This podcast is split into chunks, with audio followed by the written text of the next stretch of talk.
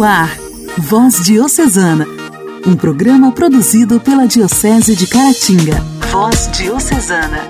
Olá! Está começando mais um Voz Diocesana, esse programa produzido com tanto carinho pela Diocese de Caratinga para levar a palavra de Deus até você, seja pelo som do carro, pelo computador ou pelo bom e velho radinho. Nossa missão é evangelizar e unir cada vez mais essas 55 paróquias que pertencem à nossa Diocese. Eu sou Clarinha, da Rádio Educativa FM de Carangola, e é um prazer estar contigo nesta quarta-feira. Voz Diocesana. Voz Diocesana. Um programa produzido pela Diocese de Caratinga.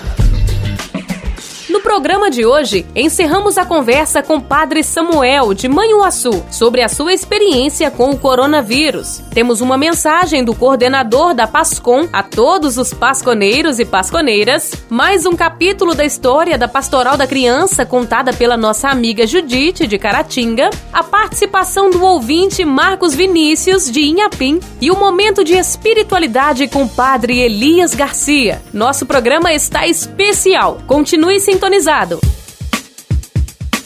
A alegria do Evangelho. O Evangelho. O Evangelho. Oração, leitura e reflexão. Alegria do Evangelho. A mensagem de Nosso Senhor hoje é retirada do Evangelho segundo São João e proclamada pelo Padre Carlos Altoé, pároco da paróquia São Lourenço de Manhuaçu. Fala, Senhor,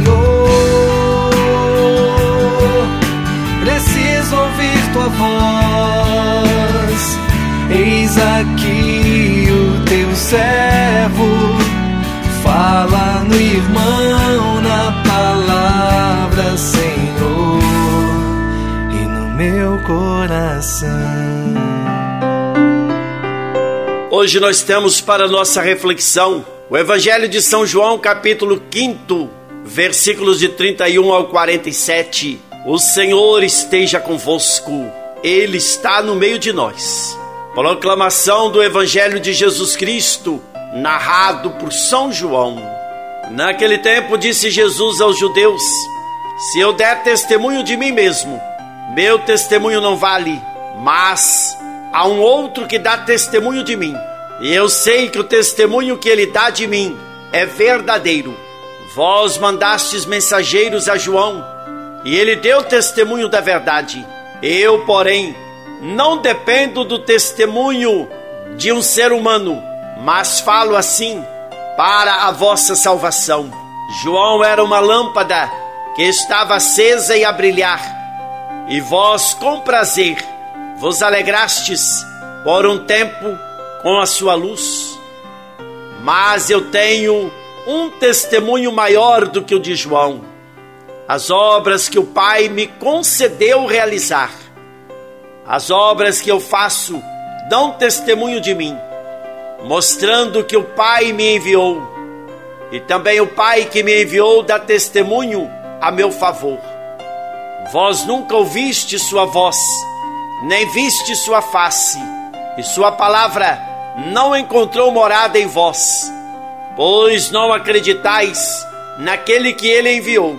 Vós examinais as Escrituras, pensando que nelas possuís a vida eterna. No entanto, as Escrituras dão testemunho de mim, mas não quereis vir a mim para ter a vida eterna. Eu não recebo a glória que vem dos homens, mas eu sei que não tendes em vós o amor de Deus. Eu vim em nome do meu Pai, e vós não me recebeis. Mas se um outro viesse em seu próprio nome, a este vós o receberíeis. Como podereis acreditar, vós que recebeis glória uns dos outros, e não buscais a glória que vem do único Deus? Não penseis que eu vos acusarei diante do Pai. Há alguém que vos acusa, Moisés, no qual colocais a vossa esperança. Se acreditasseis em Moisés, também acreditaríeis em mim, pois foi a respeito de mim que ele escreveu: Mas se não acreditais nos seus escritos, como acreditareis então nas minhas palavras? Palavra da salvação. Glória a vós, Senhor. Prezado ouvinte, caro irmão, nós estamos celebrando o tempo quaresmal, estamos vivenciando a proposta da campanha da fraternidade. Fraternidade, diálogo, compromisso de amor. Este é o tema. O evangelho que nós terminamos de ouvir nos chama a atenção. Jesus apresentou quatro testemunhos para comprovar que ele é o Filho de Deus, o enviado pelo Pai. Mesmo diante da veracidade destes testemunhos, muitos corações continuaram fechados, não reconhecendo o poder de Deus na pessoa do próprio Filho, na pessoa do próprio Jesus. Vejamos os testemunhos a favor de Jesus. João Batista deu testemunho da verdade, as obras que Jesus faz, o próprio Pai, com uma voz vinda do céu, testemunha: Este é o meu filho bem amado. E as Escrituras que falam a respeito de Jesus. Jesus continua insistindo: Vós não quereis vir a mim para terdes a vida. Eu vos conheço, não está em vós o amor de Deus. Eu vim em nome de um meu Pai, e vós não me recebeis. Eles rejeitaram as provas a favor de Jesus. Num coração fechado, nunca há lugar para Deus e para aceitar a salvação que Cristo também nos traz. Um coração fechado, caro ouvinte, não permite que a fé em Deus e o amor ao próximo cresçam. Jesus veio libertar-nos de nossos pecados e de nossa soberba e vaidade, que endurecem o coração diante da vida e dos sinais de Deus na natureza. Por isso somos convidados a nos abrir à palavra e aos diversos testemunhos que na mesma palavra continuam fortalecendo a grande e plena certeza: Jesus é o Filho de Deus, o enviado do Pai. Que Deus ilumine, que Deus abençoe e que Deus nos fortaleça sempre mais na fé.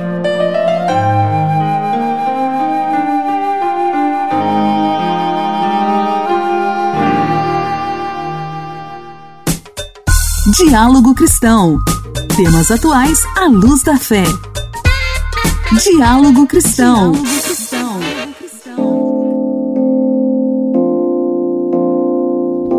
No pior momento da pandemia da Covid-19, o governador de Minas, Romeu Zema, definiu que todos os 853 municípios mineiros estão em onda roxa a partir de hoje. Isso significa que, na prática, o funcionamento do comércio ficará limitado aos serviços essenciais. Haverá restrição de circulação de pessoas, assim como o toque de recolher entre 20 horas e 5 da manhã, todos os dias. Inicialmente, a medida vale por 15 dias e é obrigatória, ou seja, mesmo os municípios que não aderiram ao programa Minas Consciente devem executar as restrições. Atualmente, nosso estado tem mais de 20 mil mortes e tudo o que pudermos fazer para evitar que esse número cresça, devemos fazer. No diálogo de hoje, dentro da série A Luz na Luta contra a Covid-19, continuamos nossa conversa com Padre Samuel, de Santo Antônio do Manho Manhuaçu. Seja bem-vindo novamente, é muito bom recebê-lo no nosso programa.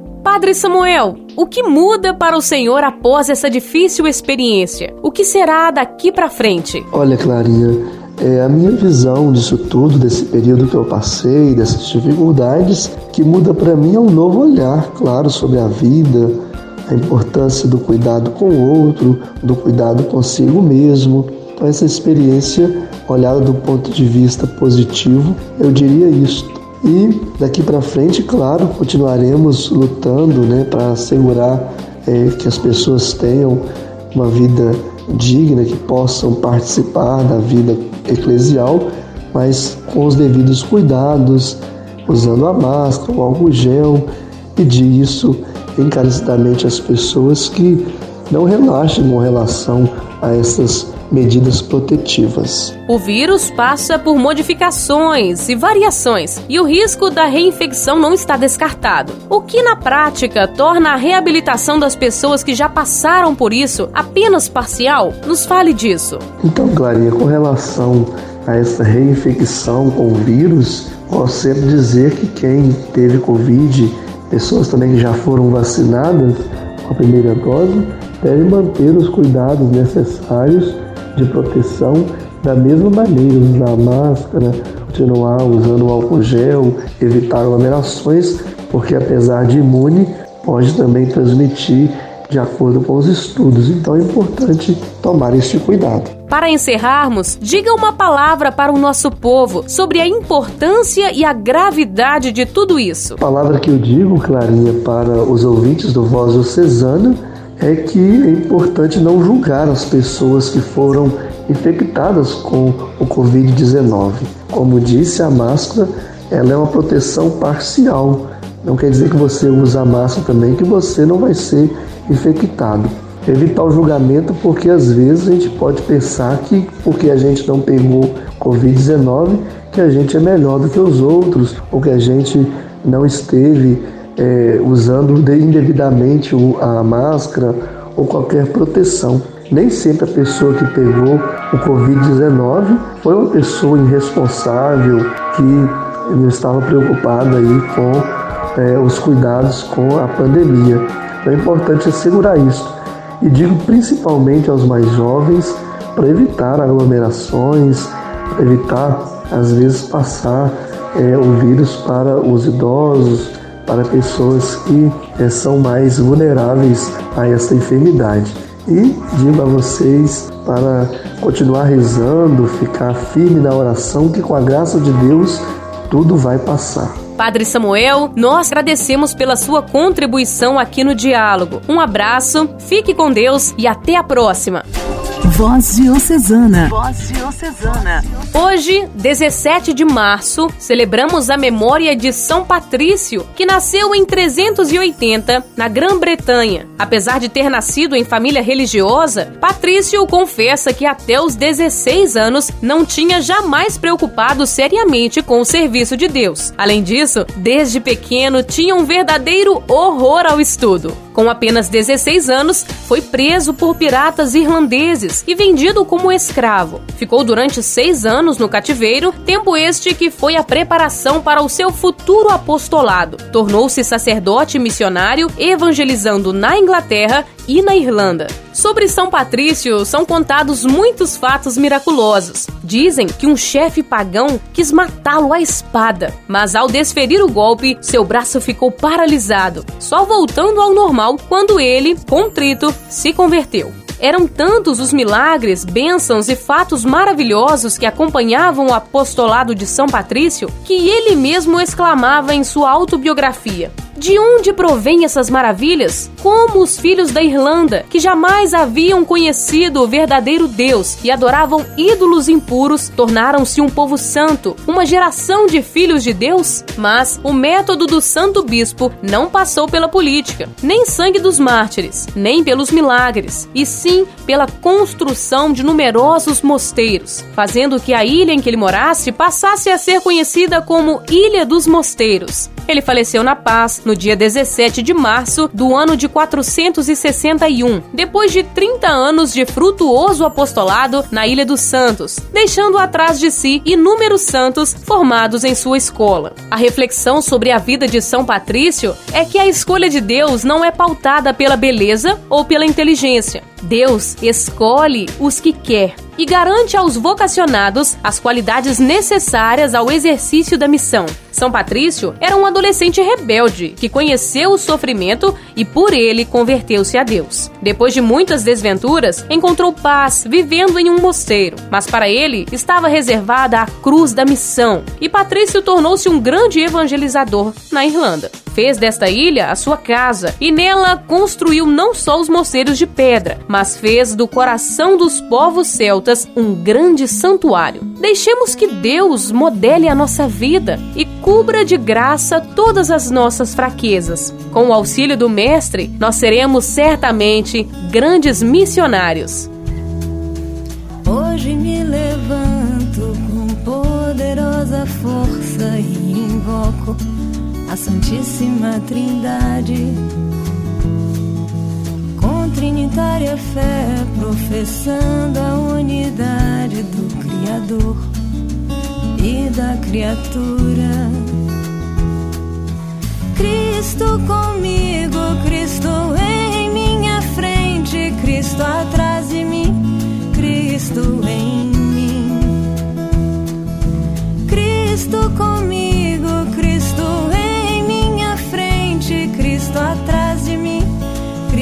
Cristo em mim.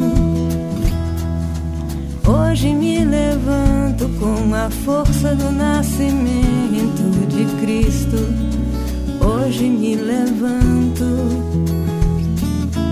Hoje me levanto com a força do amor dos querubins, obediente aos santos anjos.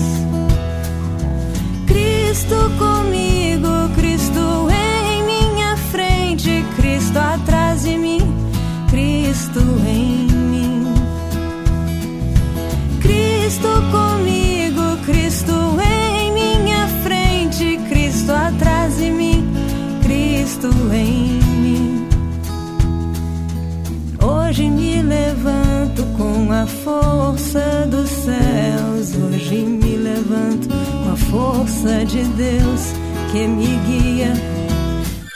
Igreja, em Ação. Formação, CNBB, notícias, Vaticano. diocese, Não paróquia, a minha fé. Igreja em Ação. Igreja em Ação. O coordenador-geral da Pascom Brasil, Marcos Túlios, dirige uma mensagem a todos os agentes da Pascom por ocasião do agravamento da pandemia da Covid-19, agradecendo e enaltecendo a importância da sua missão dentro da comunidade. Pasconeira, pasconeiro, eu quero dirigir algumas palavras a você, neste momento difícil que nós vivemos da nossa travessia. É tempo de responsabilidade, esperança e unidade. Há um ano nós estamos convivendo com este vírus e neste momento vivemos um agravamento da pandemia e também das suas consequências. Os especialistas e as autoridades sanitárias têm afirmado que estamos vivendo as piores semanas. Os números de infectados e de mortos, infelizmente, constatam esta triste realidade.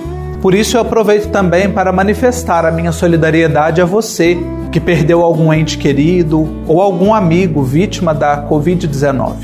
A minha solidariedade a todos que sentiram na pele a dor desta perda.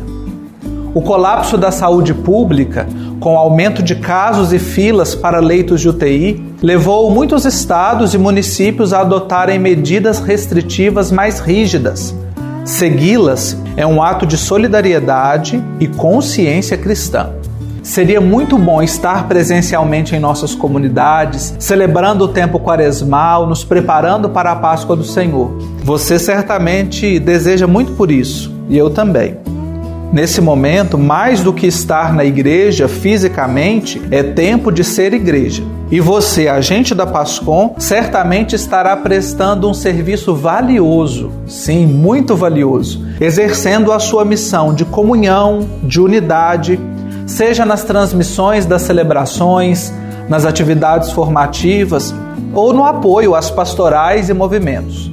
Não faça desta oportunidade um privilégio. Viva em espírito de serviço e de cuidado. O mais importante neste momento é cuidar da vida e das pessoas. Muitos de nossos jovens são pasconeiros, muitos pasconeiros jovens. E as instituições signatárias do Pacto pela Vida e pelo Brasil, dentre elas a Conferência Nacional dos Bispos do Brasil, fazem um apelo especial à juventude na nota emitida esta semana. Abre aspas. O vírus está infectando e matando os mais jovens e saudáveis, valendo-se deles como vetores de transmissão que a juventude brasileira assuma o seu protagonismo histórico na defesa da vida e do país, desconstruindo o negacionismo que agencia a morte. Fecha aspas. Pasconeiro, pasconeira, no momento em que você estiver destinado a servir, faça-o com toda a segurança. O uso da máscara de proteção facial, a higienização constante com álcool e gel das suas mãos, a higienização dos equipamentos, o distanciamento social, todos esses são instrumentos que nos ajudam nesta batalha. São instrumentos de cuidado.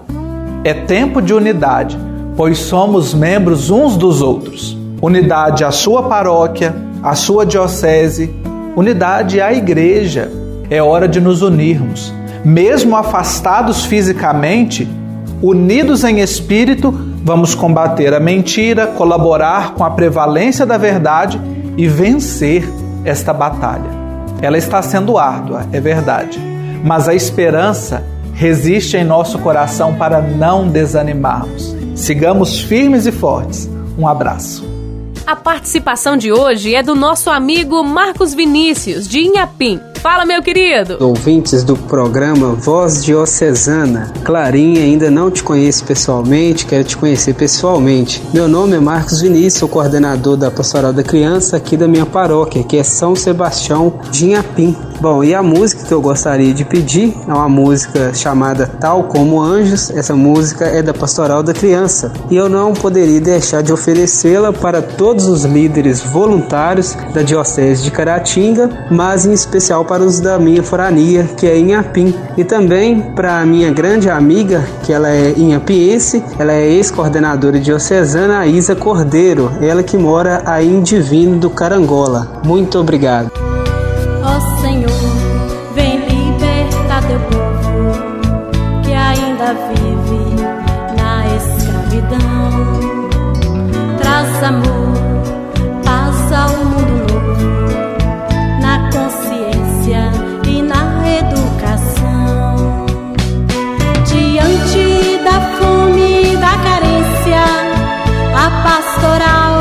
Da criança é real.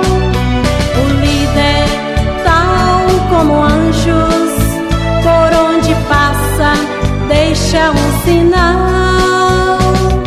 O líder, tal como anjos, por onde passa, deixa um sinal. Ó oh, Jesus, protetor dos pequeninos deu sua vida salvar. Abençoe e protege as crianças e quem vive para servir e para amar. Diante da fome e da carência, a pastoral da criança é real. O líder, tal como anjos, por onde passa, deixa um sinal.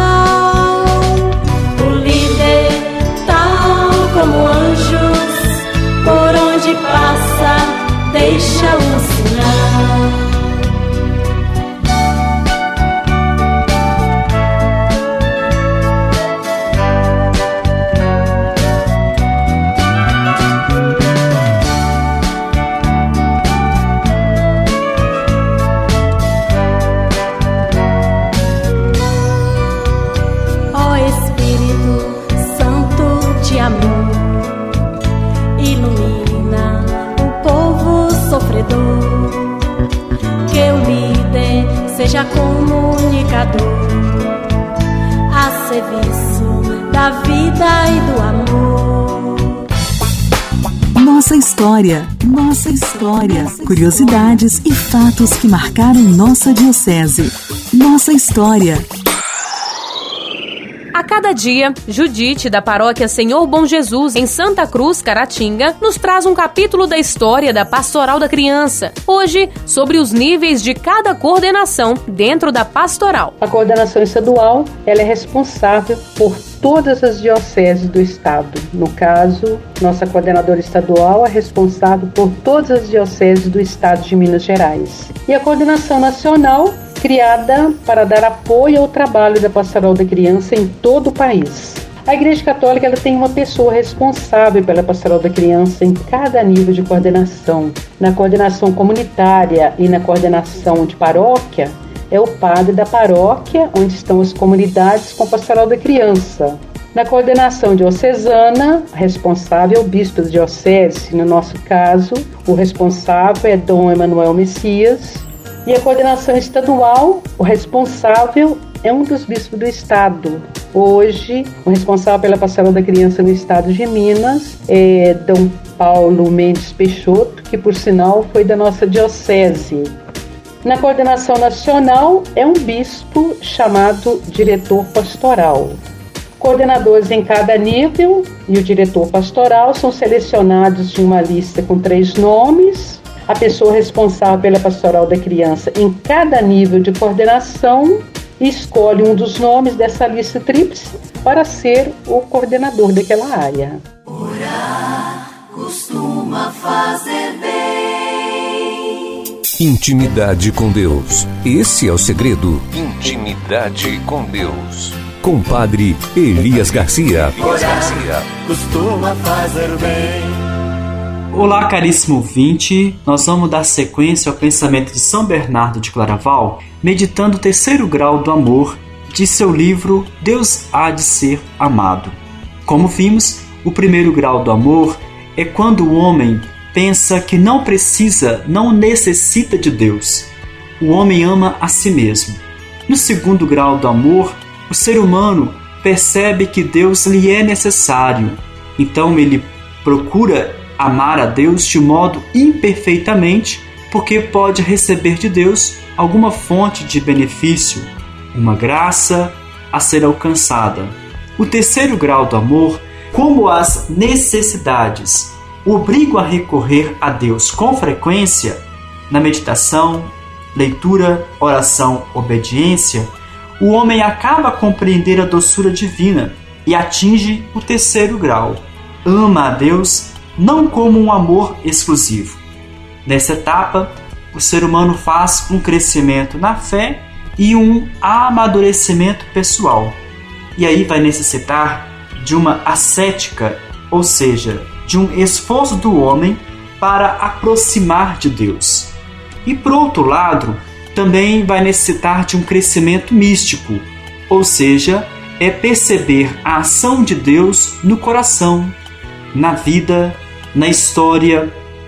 O homem descobre que Deus é amor e a necessidade de possuir a caridade para conhecer a Deus. A caridade esteja no homem como um dom.